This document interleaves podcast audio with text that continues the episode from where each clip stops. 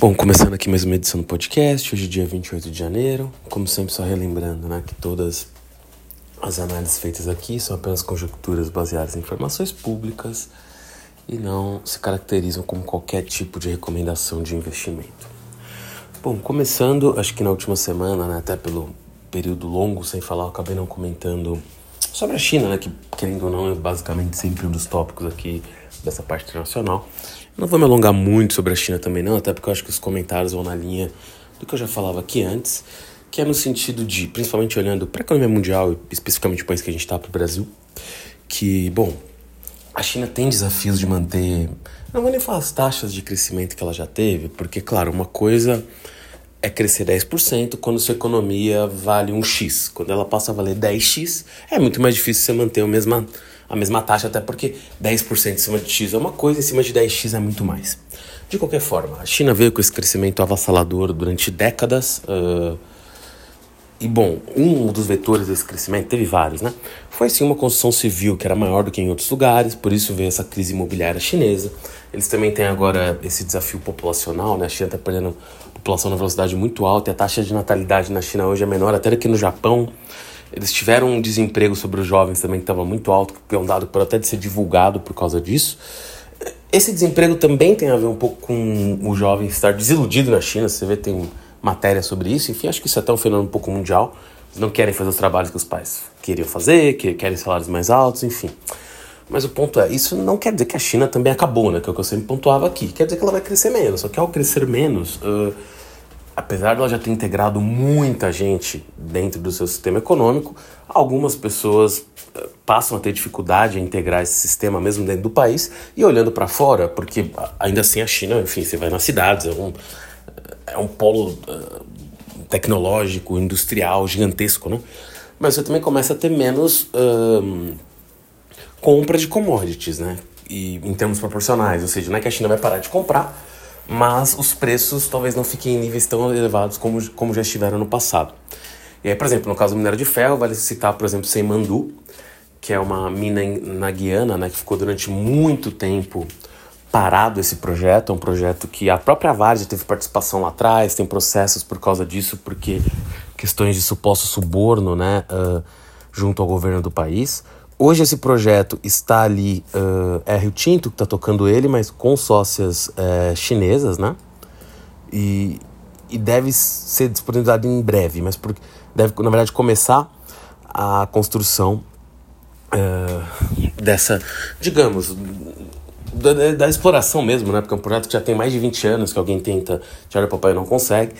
Então deve começar a exploração talvez daqui a 3, 4 anos e digamos que é, uma, é como se fosse uma Carajás, né? Eu estou usando exemplo aqui porque o Carajás, o, o, complexo de Carajás da Vale no, no Pará, né? Talvez seja, uh, não vou aqui afirmar que é, mas dentro do, da minha noção ali do mercado de minério, talvez seja o maior complexo do mundo com melhor qualidade de minério no mesmo lugar. E se mandou é algo parecido, claro que você tem na Austrália também jazidas gigantescas, tanto que a Rio Tinto e a BHP tá lá, mas em termos de qualidade do minério, uh, e quantidade, realmente Carajás é uma coisa quase única. E no próprio Brasil também tem eh, em outros locais. Mas estou usando esse exemplo apenas para dizer que sim, o momento chinês ainda é estranho.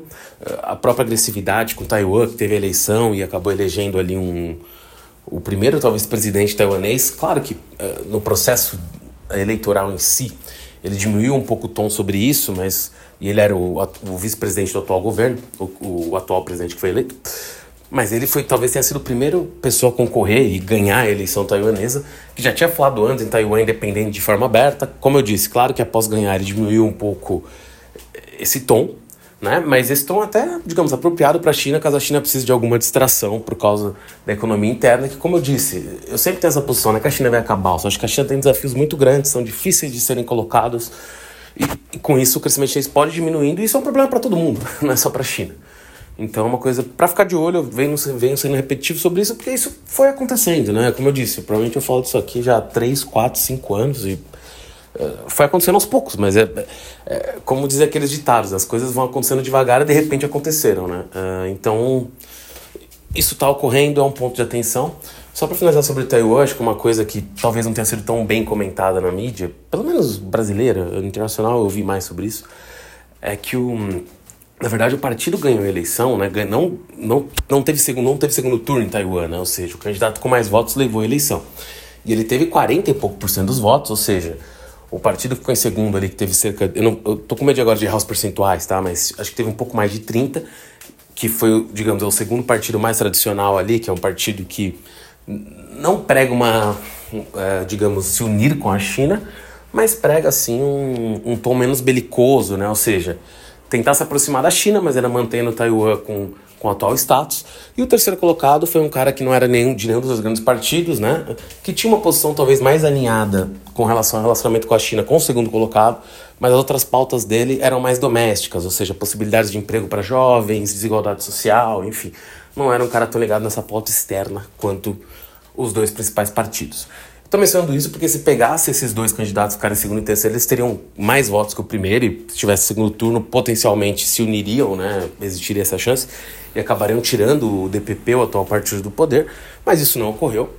Então, o cenário atual é esse, né? Ou seja, o, o partido continua no poder, porém as eleições legislativas ali uh, foram bem mais apertadas, então o partido, o presidente atual não vai ter maioria no Congresso e provavelmente isso vai levar ali a várias, uh, várias atitudes que ele poderia tomar que poderiam, como por exemplo, o nível de orçamento para questões militares uh, vai, vai ser um pouco travado, né? Ou seja, ele não vai poder colocar os valores que ele quer. Isso é só um exemplo, tá? E diversas outras medidas que ele gostaria de aprovar no Congresso que poderiam ser tidas como afrontas da China provavelmente não vão passar pelo fato dele não ter maioria. Então isso também é um ponto importante ter em mente. Indo até de forma mais rápida para os Estados Unidos aqui, comentando brevemente sobre as primárias republicanas. Né? O DeSantis uh, desistiu das primárias, sobrou agora Nikki Haley e o Trump. Acho que está bem claro para todo mundo que o Trump vai ser o candidato. A Nikki Haley ali pode fazer um pouco de barulho, mas assim, ela perdeu New Hampshire, que como saiu muitas vezes na mídia uh, de forma repetida, era um estado que beneficiava ela por ter mais... Uh, digamos, mais republicanos, entre aspas, moderados e com, e com uma formação, né, com formação de ensino superior, ou seja, nos Estados Unidos, de forma geral, os republicanos uh, que concluíram a faculdade votam menos no Trump, então isso poderia ajudar, e mesmo assim ela perdeu em New Hampshire, né? Então, claro que o percentual de pessoas que vão votar é muito pouco perto do total do eleitorado, mas ela, enfim, não conseguiu vencer essa primária. E, e a terceira primária é em South Carolina, né, Carolina do Sul, que é o estado dela, que ela foi governadora, e assim, mesmo as pessoas que trabalharam com ela quando ela governadora estão apoiando o Trump. E digamos que assim, né? Ela, ela, não tem chance, a verdade é essa, mas ela quer fazer algum tipo de barulho nessas primárias. Vale lembrar que, por mais que agora ela também esteja uh, discutindo bastante com o Trump, e fosse até a candidata quando sobraram só quatro, né? Quando sobrou o Vivek Ramaswamy, o DeSantis, ela e o Trump, ela era a única ali que ainda se colocava, por exemplo, a favor do, de forma mais clara, né? A favor de continuar o o auxílio para a Ucrânia na guerra e coisas do gênero. Mas uh, tem que se lembrar que ela foi a embaixadora uh, na ONU do governo Trump, né? Ou seja, ela chegou a trabalhar no governo Trump, então uh, aquela oposição hoje que o Trump fala que ela maneou com os, os outros candidatos também que todos acabaram apoiando ele, o Tim Scott, que também é de South Carolina, senador, o Vivek Ramaswamy, uh, o próprio DeSantis acabou também apoiando o Trump, embora sem ir no palanque dele como os outros fizeram né, sem ir num comício junto com ele até o momento. Mas uh, o que eu quero chegar nesse ponto é que ele não tem chance, mas essa próxima primária realmente pode acabar, pode gerar a desistência dela até de forma, não falar de forma um, breve, né? Porque ela já está há bastante tempo, né? Assim, ela já pode ter desistido pós New Hampshire, mas é o estado dela e digamos que a chance dela perder por mais de 30 ou 40 pontos no próprio estado é alta e, bom, seria difícil continuar achando doadores depois disso, então eu acho que tem uma grande chance, enfim, dela até continuar mais um pouquinho após a eleição de South Carolina, mas foi até o que algumas pessoas falaram. Ela parece ser uma pessoa com uma leitura política, não vou nem falar aguçada, mas mínima de sobrevivência e, e continuar perdendo com esse nível de eh, de diferença, né? É um pouco humilhante para o futuro de uma carreira, é, se é que ela ainda gostaria de tentar outras coisas. Então, possivelmente ela vai desistir. Do lado democrata, o Biden ganhou New Hampshire, né? Claro que é até curioso falar em primárias quando você tem um, um candidato a presidente que indica que quer a reeleição, mas né, elas existem, né? Só que de forma geral nunca ninguém do partido se levanta a concorrer contra um presidente que está buscando a reeleição, isso é muito raro. Esse ano teve o Dean Phillips, que é um, é um congressista, enfim, que teve apoio ali de alguns nomes famosos, eu digo, alguns bilionários apoiaram ele, mas o, o Biden, mesmo não estando na cédula de votação, porque por uma questão uh, específica ali, porque New Hampshire uh, queria ser a primeira, prim, a primeira primária né, dos, do Partido Democrata, mas o Partido Democrata mudou uh, a sua convenção no sentido que New Hampshire não poderia ser a primeira, teria que ser a primeira junto com South Carolina e, salvo engano, Nevada, não estou lembrando agora o, o outro estado, mas enfim, junto com South Carolina e mais um estado. Aqui eu estou tirando Iowa, porque a Iowa foi um cálculo e esse ano os democratas acabaram não, não fazendo votação em Iowa presencial. Mas, uh, por, essa, por essa razão, como New Hampshire, mesmo contra a disposição do Partido Democrata, é, fez suas prévias antes dos outros estados, um, do Partido Democrata Nacional, quero dizer, né? O nome do Biden não estava na cédula, mas as pessoas podiam lá escrevê-lo. Ou seja, você tinha na cédula o nome do Jim Phillips, o nome da, da Mar Marianne Williamson, que é outra candidata, e, e, tem lá mais 10 ou 15 candidatos que aí, enfim, não, não chegam a 0,01% dos votos. Mas uh, as pessoas tinham que escrever o nome do Biden porque não estava lá só para arriscar, e mesmo assim o Biden ganhou de 60, 20 e poucos. Tinham pesquisas dando até 30% para o Jim Phillips, ele acabou somando só 20. Eu não acho que o Jim Phillips seja qualquer tipo de ameaça para o Biden, não. Ele só vai fazer algum barulho, vai aparecer um pouco. Mas fica a dúvida, né? Que esses boatos vão ressurgindo, porque realmente quando você pega as pesquisas, uh, o Biden provavelmente perderia para o Trump hoje, embora eu acho que hoje ainda esteja um pouco distante da eleição mas principalmente a participação do, do JFK, né, do Bob Kennedy, Robert Kennedy Jr., como candidato independente, saindo dos democratas, uh, é um cara que na verdade rouba a volta dos dois lados, que ele tem muitas opiniões polêmicas, mas o fato é que ele, por uma série de razões, talvez seja um. Ele chega até a liderar em alguns cenários entre pessoas mais jovens, até 30 e poucos anos ou 40 anos uma, uma vantagem muito pequena, ou seja, ele ainda ficaria em terceiro nas eleições, mas o fato é, esses são votos que muitas vezes vão para os democratas, então o, a entrada do JFK na corrida tende, a, na verdade, a ajudar o Trump, né? E o JFK tem sinalizado que vai concorrer de qualquer forma, então isso é uma sinuca de bico sim para o Partido Democrata, e vão ficar, como já surgiram, vão ficar surgindo boatos de uma tentativa talvez de tirar o, o Biden para colocar outra pessoa. Não sei se os democratas de fato vão fazer isso, mas acho que é uma possibilidade que não pode ser descartada. Acho que eles vão vendo as pesquisas cada vez mais próximo, inclusive as condições de saúde também do Biden, tudo isso, e vão decidir mais lá na frente. Mas eu diria que hoje aparentemente a tendência ainda é o Biden concorrer, mas tem que ficar de olho nisso. O Gavin Newsom mesmo, que é o governador da Califórnia, seria um dos, com certeza, vai ser um dos caras que vão tentar se não for agora, se o Biden concorrer à eleição, independente de quem ganhe, quase com certeza é alguém que vai tentar participar do próximo ciclo para presidente. Começou a viajar aos Estados Unidos, estava até em South Carolina esses dias, então assim. Uh, é curioso, né, ele fazer esse tipo de movimento, sendo que ele não vai concorrer a nada esse ano, já que ele, ele já, já foi reeleito governador da Califórnia e não poderia concorrer novamente. Então você tem movimentos ali de algumas pessoas, uh, como Gavin Newsom, que publicamente apoiam o Biden, mas começam a viajar ao país, sentir a temperatura.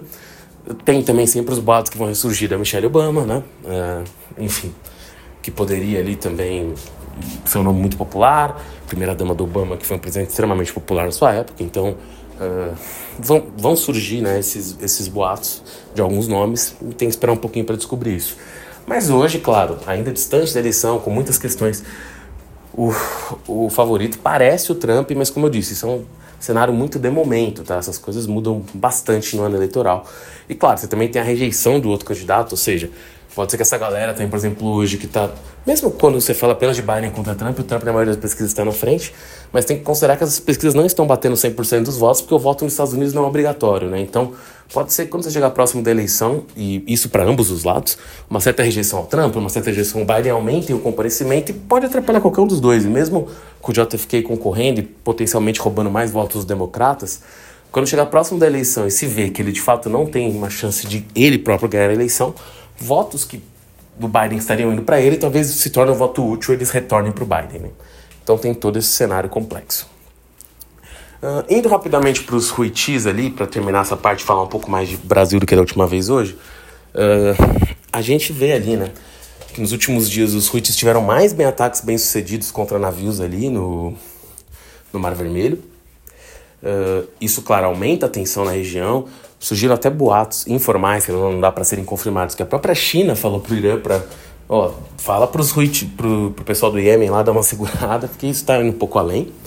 O fato é, né, o petróleo que vinha ali num patamar um pouco mais baixo, subiu 6% na semana, e isso principalmente controlado, concentrado na quinta e na sexta-feira, que foram os dias que tiveram incidentes mais complicados com navios passando pelo Mar Vermelho.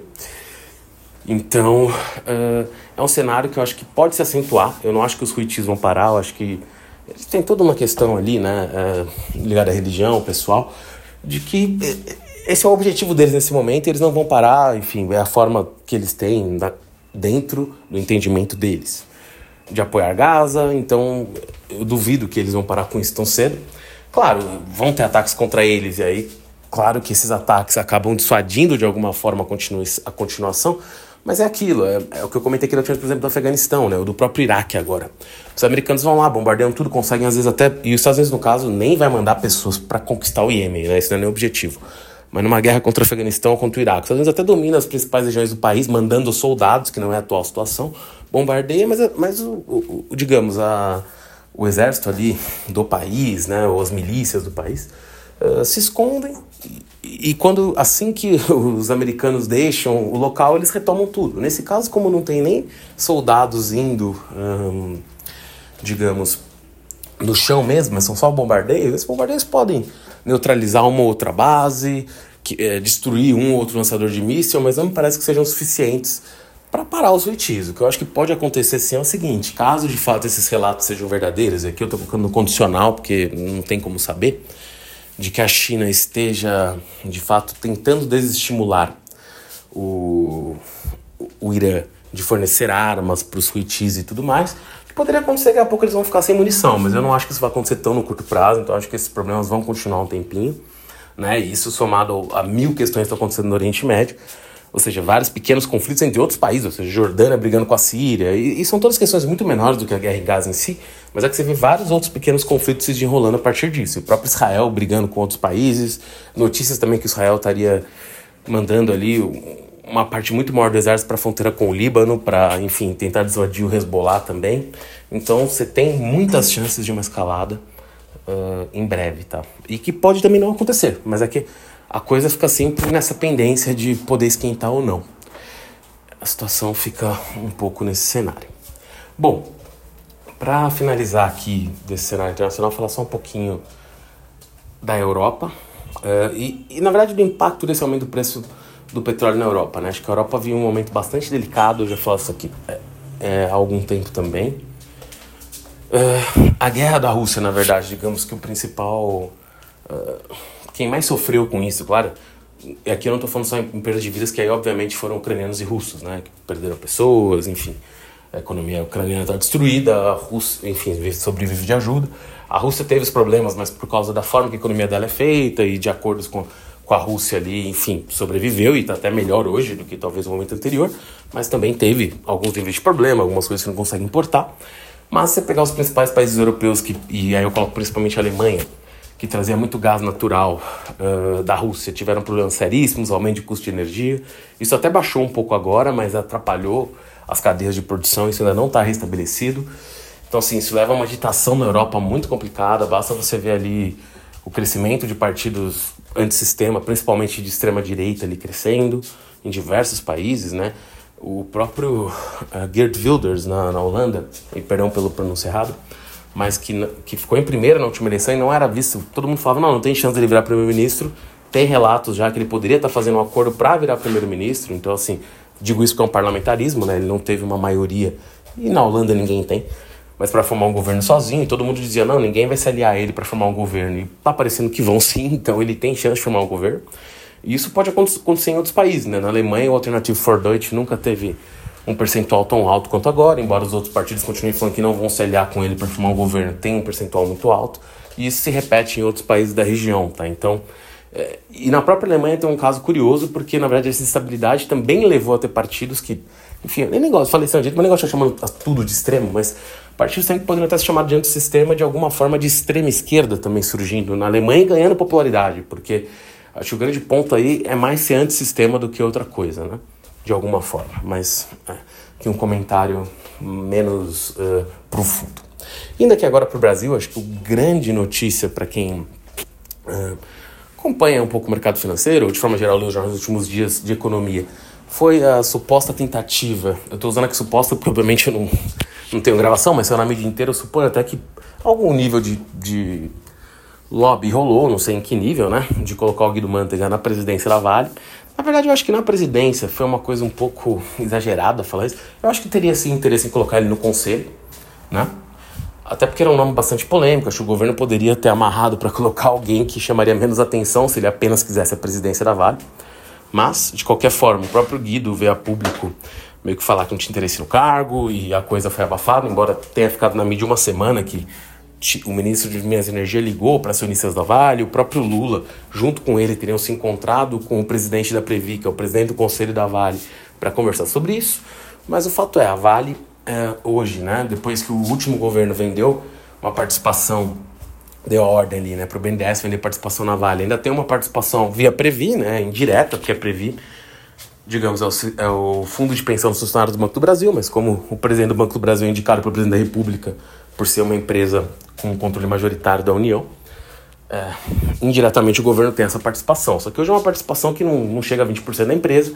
Aí você tem acionistas gringos, a, a, Capital, a Capital Markets, a Mitsui, que é japonesa, a Cosan, do Rubens Ometo, que também chegou ali a 5% recentemente. A Bradespar, que sempre foi uh, muito importante né, do Bradesco na Vale, diminuiu sua participação, hoje tem apenas 3%. Então a Vale tem um controle bem pulverizado hoje em dia. O que, por um lado, dificulta o governo colocar apenas sua opinião, mas por outro também, como. E aí não estou falando que seja verdade, mas saiu na mídia que terá tido alguns tipos de ameaças para essas outras empresas, já que todas atuam em setores regulados, como a Mitsui. Enfim, ah, se vocês não quiserem indicar o presidente que a gente quer para a empresa, a gente pode tirar concessões de vocês, tirar as licenças da própria Vale. Eu acho que provavelmente tem algum nível de. Um, é muito complicado saber até que ponto as discussões chegaram, então é difícil saber se isso ocorreu dessa forma, mas que houve algum tipo de lobby, houve. Eu acho que sim, o que acontece é isso, já aconteceu uh, nos governos anteriores do Lula, e aqui não estou fazendo um julgamento, falando que já aconteceu. É, uma tentativa de fazer a Vale investir mais em siderúrgicas é, e atuar né, como uma forma de indutor do crescimento do país, uh, sem querer também novamente entrar aqui no mérito se é bom ou ruim, mas apenas pro acionista da Vale, talvez isso não seja a melhor opção, embora isso, isso também seja uma discussão não tão fácil, tá? Porque um dos problemas atrás é que o preço da energia no Brasil era muito alto, agora talvez ele, ele já tenha caído com a quantidade de empreendimentos entrando em operação de energia renovável no Brasil, que é muito alta. Mas, uh, de qualquer forma, né? Você teria ali uma mudança na forma que a empresa atua. E a minha impressão é que o governo vai sim fazer um lobby para o atual presidente não ficar, isso, o Bartolomeu. Inclusive porque ele também me parece uma pessoa, e aí a vida é assim, né? Que isso saiu na mídia também que não conseguiu ter uma boa interlocução política com o governo, e com isso, digo, eu digo isso, qualquer presidente de uma empresa desse tamanho, com esse nível de, de influência no país, não estou falando que seja o ideal, mas é o que acontece. Talvez teria que fazer esse trabalho um pouco melhor. Existe a chance dele ficar só mais um ano na Vale, não? ou seja, os mandatos na Vale são de dois ou três anos, mas prolongarem só por mais um ano para poderem tomar uma decisão com mais calma. Porém, hoje, se eu tivesse que palpitar, acho que pode surgir algum outro nome por fora, mas uma forma do, do governo ganhar mais ingerência e, bom, uh, também, né? Fazer uma introdução com. Não vou chamar de aliado, porque é um político que é amigo de todos os governos, que é o Rubens Almeida da COSAN. E tem surgido ali os boatos, né, do, do VP, do VP da COSAN, mas atual presidente da RUM, assum, e a RUM é uma grande empresa ferroviária, é a maior do Brasil, assumir, né, a, a Vale. Eu acho que esse é um cenário até possível, tá? E vale dizer também que o governo foi para cima de diversas empresas de de ferrovias, até da Rumo, para falar a verdade, mas também da MRS e da própria Vale, que tem concessões grandes de, de ferrovias, pedindo outorgas altas. E, e aí é uma questão interessante, porque provavelmente o governo teria que fazer isso mesmo. Isso aqui não tem nada de errado no governo fazer isso.